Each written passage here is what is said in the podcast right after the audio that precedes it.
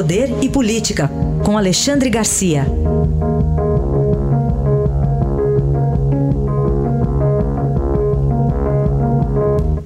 Oi, Alexandre, bom dia. Bom dia, tudo bem, Carolina? Tudo certo. Último dia do ano, último jornal do ano, hein? Puxa vida. É, chegamos ao final de 2018. Bom, e chegamos com o presidente Michel Temer desistindo de editar o decreto deste ano do indulto de Natal, essa medida que concede perdão a condenados por crimes não violentos.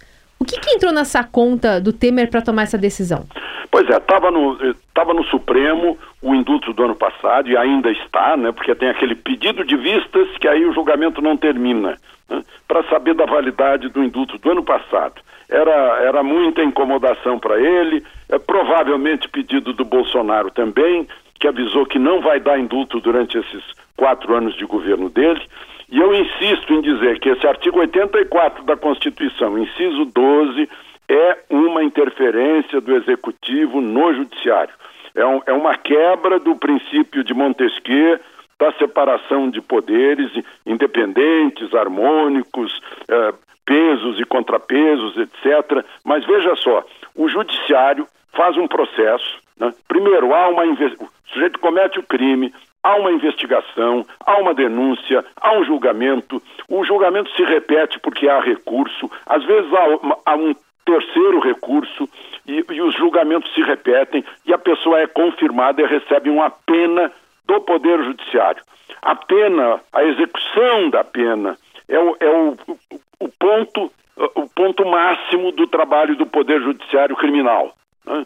a execução da pena. Aí vem o, chefe de outro poder interfere nessa execução da pena com poderes constitucionais de perdoar a pena ou de diminuir a pena. Eu acho que há uma interferência, esse episódio desse ano. Eu sei que o indulto vem sendo repetido todos os anos, é uma tradição que vem desde o Império, mas eh, eu acho, continuo achando, isso não impede de achar que fez-se, é, é, apareceu essa, essa tradição quando o imperador era o poder moderador.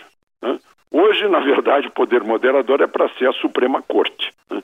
Então está na hora de os, os deputados e senadores que têm poderes constituintes dar uma pensada nessa, nessa linha 12 do artigo 84 da Constituição.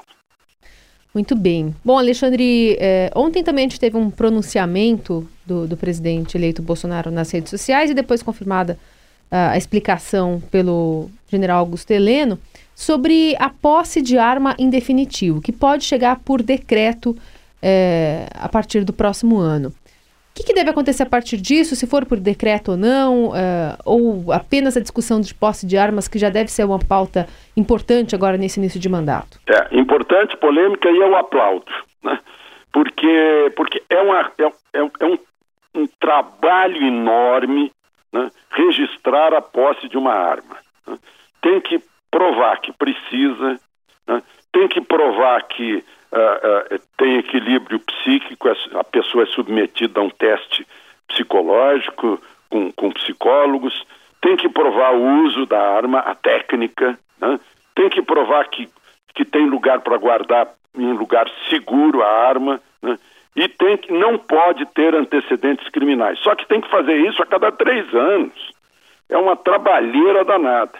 E tudo isso para desestimular a posse de arma e estimular o assalto, porque o assaltante fica com certeza de que a pessoa, ou com grande probabilidade de que a pessoa não vai defender a sua casa, o seu apartamento, a sua loja, e, e vai lá. Né? Lá nos Estados Unidos é diferente.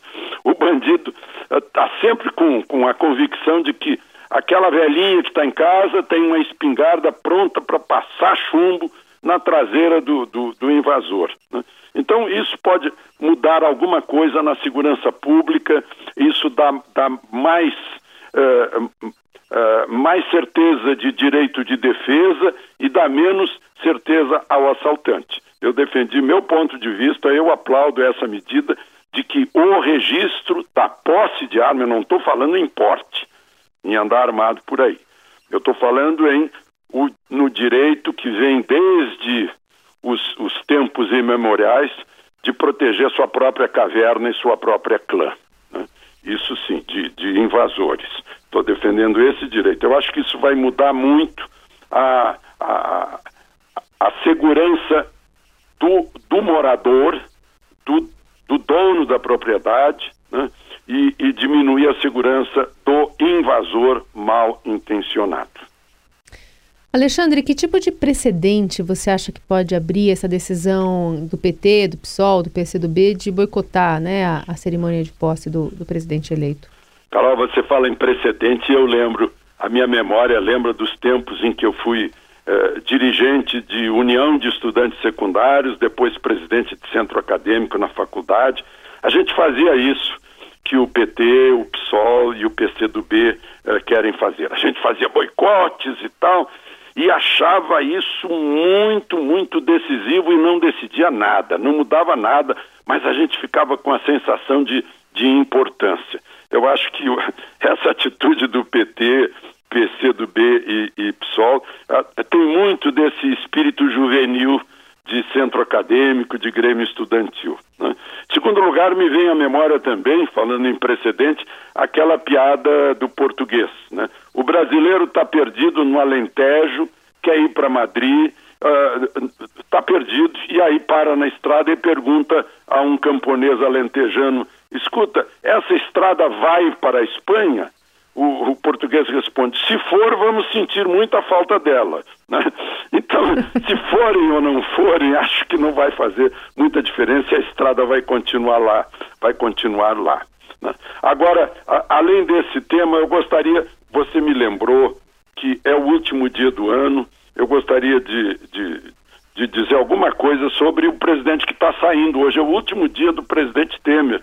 E eu estou entre aqueles que pensam que Temer fez, sim, um grande governo, a despeito da, da baixíssima avaliação, porque ele sempre passou. Né? Ele pegou o país no chão, depauperado, desmoralizado, desempregado, e está entregando um Brasil com esperança, com otimismo, com crescimento.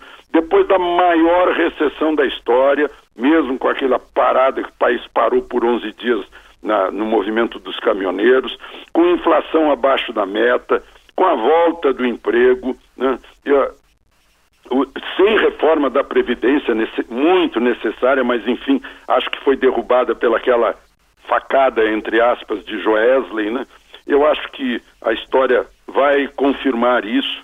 Agora, no final, ele extradita o, assassino da preferência de Lula e Tarso Genro, o, o o Batiste, né? ele corrigiu um, um, um, desastre provocado pelo Supremo, transferindo terras federais lá para Roraima para compensar aquela retirada dos arrozeiros, né?